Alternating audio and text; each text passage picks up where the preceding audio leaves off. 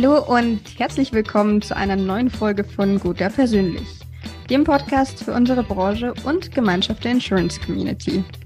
Mein Name ist Stefanie Gasteiger, Redakteurin der New Finance Mediengesellschaft und zur heutigen Folge freue ich mich sehr über einen neuen Gast, Cengiz Gürbüz aus dem Bereich Digitalisierung und Datenmanagement der Gotha. Ja, herzlich willkommen, lieber Cengiz. Hallo Stefanie. Ja, es freut mich besonders, dass es mit unserem Interview klappt, weil wir ja gerade in der Sommerferienzeit sind. Da ist es nicht so selbstverständlich, habe ich festgestellt, auch wenn dieses Sommerloch, von dem alle sprechen, in unserer Branche, glaube ich, nicht existiert. Oder wie nimmst du das wahr? Ich bin absolut bei dir. Sommerloch, das spürt man schon. Ich habe keine Kinder und werde nach den Sommerferien Urlaub machen. Von daher passt, mir, passt es mir. Umso besser für mich und unseren Podcast heute. Und ich würde auch direkt mit dem Thema einsteigen. Mia Nasic hatte dich nominiert und durch sie waren wir schon im Themenbereich KI im Versicherungskontext. Und ihre Nominierungsfrage an dich, die ich jetzt gleich weitergeben würde, beschäftigt sich mit dem gleichen Thema. Sie will nämlich wissen, was sind die Rahmenbedingungen für die Einführung von KI-Systemen in einem Unternehmen? Eine sehr berechtigte Frage von der Mia. Ich würde die Frage gerne aufsplitten. Also wir haben einmal technische Rahmenbedingungen für die Einführung und dann haben wir auch viele organisatorische Rahmenbedingungen für die Einführung von KI-Systemen. Wenn wir mhm. jetzt ganz grundsätzlich von dem Workflow her ausgehen, Ausgangssituation ist, wir haben einen wertstiftenden Use Case identifiziert, der ein spezielles Problem mit einer KI lösen soll. Dann haben wir viele mhm. Steps. Wir brauchen erstmal saubere Daten. Wir brauchen gute Daten, qualitativ hochwertige Daten. Wir brauchen Zugang zu den Daten. Wir brauchen mhm. einen Entwicklungsprozess, wo wir gemeinsam mit den Fachbereichen und den Entwicklern den Use Case entwickeln, das Ganze evaluieren und am Ende sagen, okay, wir haben jetzt etwas ausgetestet, explorativ sind wir an die Sache rangegangen und wir möchten das Ganze jetzt produktiv nehmen. Dann brauchen wir natürlich auf der einen Seite die ganzen technischen Rahmenbedingungen, sprich wir mhm. brauchen skalierbare Systeme, wo wir die KI laufen lassen können. Mhm. Wir brauchen Monitoring, wo wir sagen können, okay, wir haben ja ein Modell mit einer bestimmten Performance und wir müssen kontinuierlich überwachen können, ob das Modell noch weiterhin gut läuft. Wir brauchen mhm. Prozesse, wie wir im am Ende eines Use Cases auch sagen können, okay, wir haben jetzt neue Daten und möchten unsere KI neu trainieren, damit mhm. wir eine bessere Performance aus der KI rausholen können.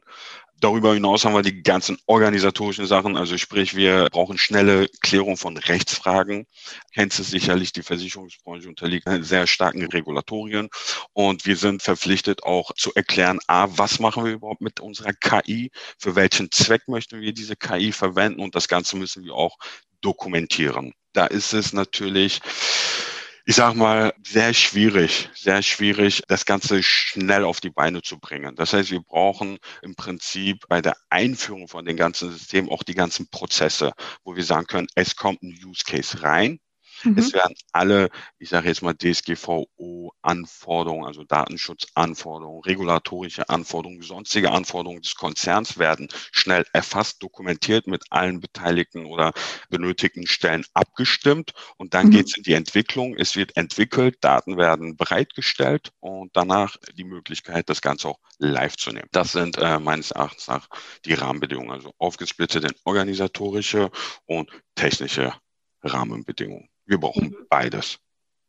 Das klingt jetzt so, als wären gerade die optimierten Prozesse sehr wichtig, um diesen, ja, ich sag mal, Rechtsdschungel auch einigermaßen zügig zu durchqueren. Und gleichzeitig hattest du erwähnt, ihr braucht saubere Daten. Jetzt aus der Technik-Amateur-Ecke die Rückfrage, was bedeutet denn saubere Daten in eurem Kontext? Das musst du dir so vorstellen. Also angenommen, wir haben strukturierte Daten. Daten, ich stelle dir vor, wir haben einfach eine Excel, da steht Name, Alter, Vorname etc. Die mhm. sind alle in einer bestimmten Struktur abgelegt.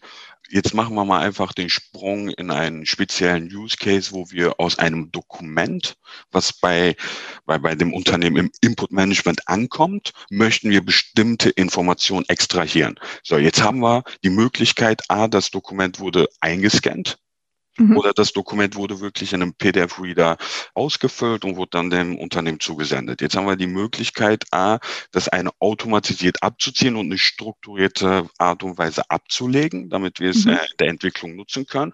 Und das andere wäre das Bild, es ist schwer, das jetzt zu extrahieren. Das heißt, wenn wir bei 10.000 Dokumenten äh, 80 Prozent irgendwie PDFs haben, die manuell mit Handschrift eingetragen wurden und wir haben wir noch 10 Prozent mit Bildern, eingescannten Sachen, dann haben wir da keine besonders hohe Güte der Daten, um da den Use Case schnell wie möglich äh, durchzuführen. Ne?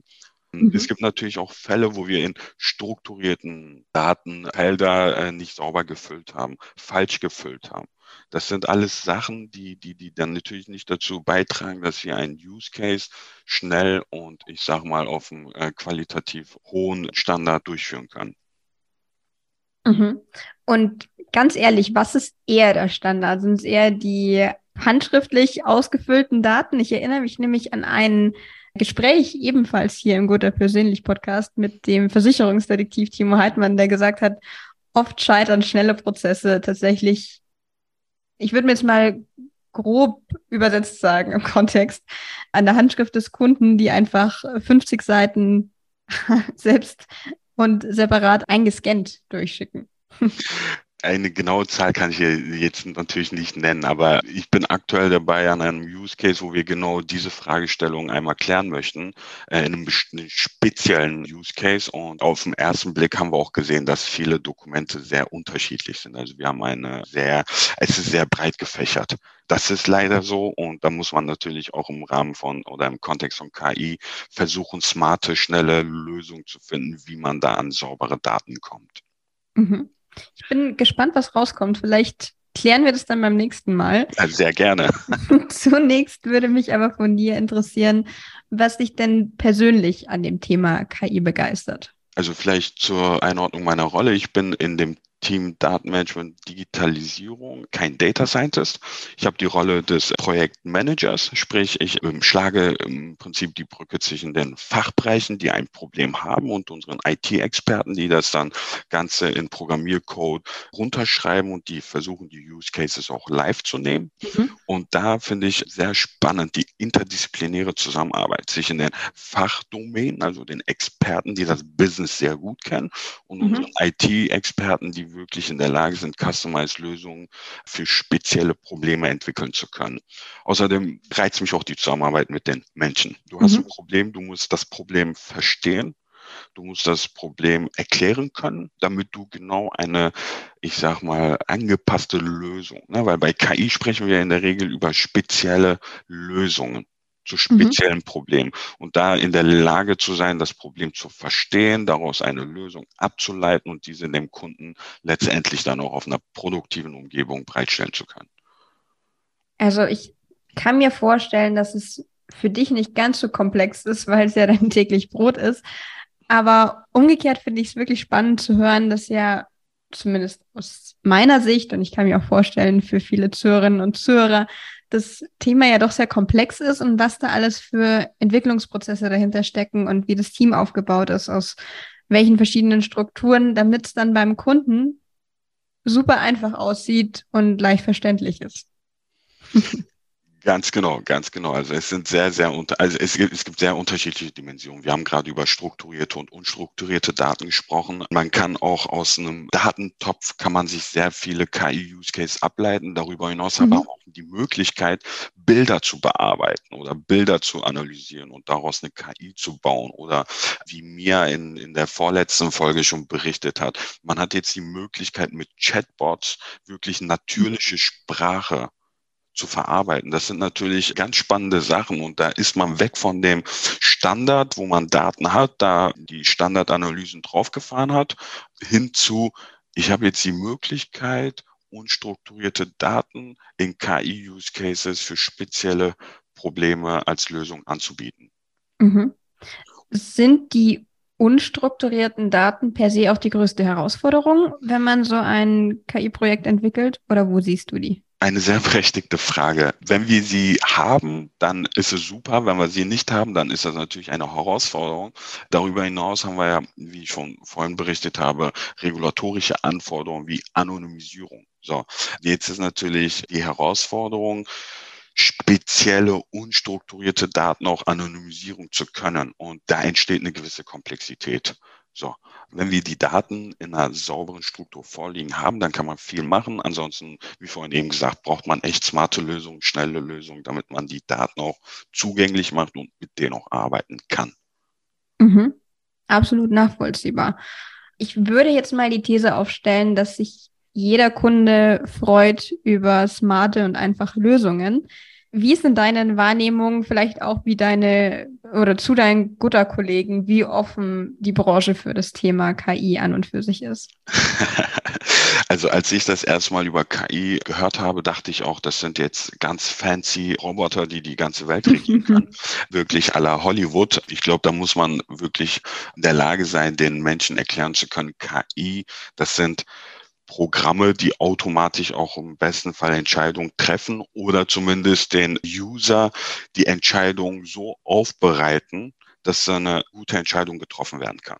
So, sprich, eine KI ist jetzt kein freilaufender Roboter, der ganz autonom Auto fahren kann bei der Gotha. Das sind, wie gesagt, sehr spezielle Probleme, die anhand von bestimmten Algorithmen so gelöst werden, dass ein gewisser Automatisierungsgrad erreicht wird, dass gewisse Entscheidungen so oder Entscheidungsvorlagen so aufbereitet werden können, dass beispielsweise ein Sachbearbeiter sagen kann, hey, verstanden, das ist jetzt ein Fall für, keine Ahnung, für, für Schaden. Ne? Da muss man natürlich den Leuten, die Thematik nicht so gut kennen, natürlich auch versuchen, das ganze Thema beizubringen mhm. aufzuklären, was sich hinter dem Themengebiet verbirgt, was da für Potenziale sind, was für Use Cases man da auch wirklich machen kann.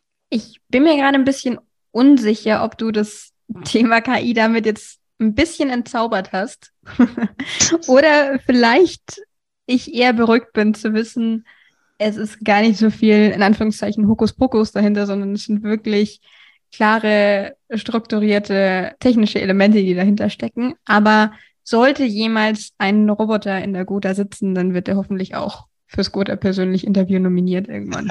ja, abschließend noch die Frage, die ich so oder so ähnlich auch schon mir gestellt hatte. Welches Potenzial siehst du denn hinsichtlich KI für die Versicherungsbranche?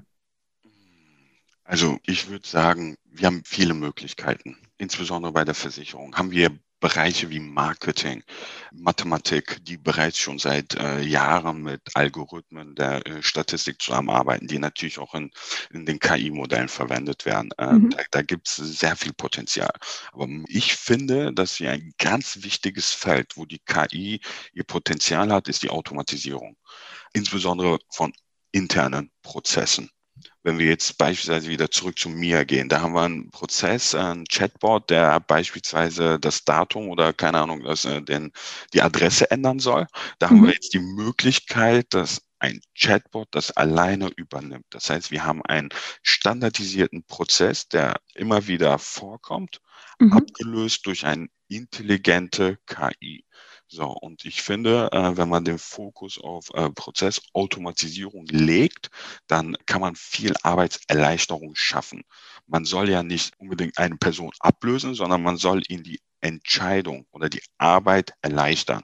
Mhm. Beispielsweise, wenn 10.000 E-Mails bei der Gotha reinkommen, dann macht es natürlich Sinn, da eine KI zu verwenden, die automatisiert diese E-Mails routen kann sodass da nicht immer mhm. wieder geguckt werden muss, okay, ist das jetzt, keine Ahnung, Bereich A, B, C oder D. Ne?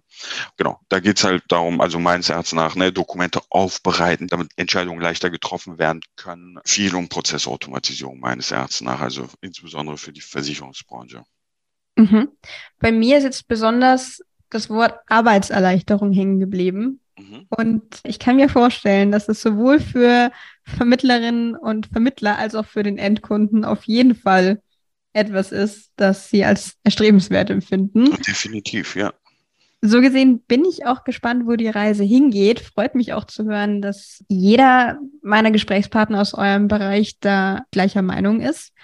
Und würde jetzt abschließend an dich übergeben, mich für deine Nominierungsfrage an den nächsten Interviewgast deiner Wahl. Ja, ich würde gerne den Thorsten Borchardt, ebenfalls aus dem Team Digitalisierung und Datenmanagement. Er ist im Bereich Datenmanagement und Governance in der Rolle des Data Architekten und des Requirements Engineers. Und ich würde ihn gerne mal mit der Nominierungsfrage, was er unter einem Data-Driven Company versteht und was die größten Enabler für ihn sind, nominieren. Mhm, wir drehen also noch eine Runde im Digitalisierungskarussell. Es geht noch mal ein bisschen tiefer. Finde ich cool. Ich finde das Thema nämlich sehr spannend und ich glaube oder würde behaupten, auch für unsere Zuhörerinnen und Zuhörer ist es nicht uninteressant zu wissen, welche Prozesse denn da so dahinter stecken und wie sich es auch entwickelt. Ja, dann dir vielen Dank fürs Gespräch. Vielen Dank, Weiterhin Stefan. Viel Erfolg und ja, ich würde sagen, es ist ausgemacht. Wir hören uns dann, wenn es soweit ist, dass der Roboter nominiert werden kann. Ich komme beim nächsten Mal mit dem Roboter. Wir haben es jetzt offiziell auf Ton. Super, vielen Dank. Vielen lieben Dank, Stefanie. Danke dir. Alles Gute. Danke.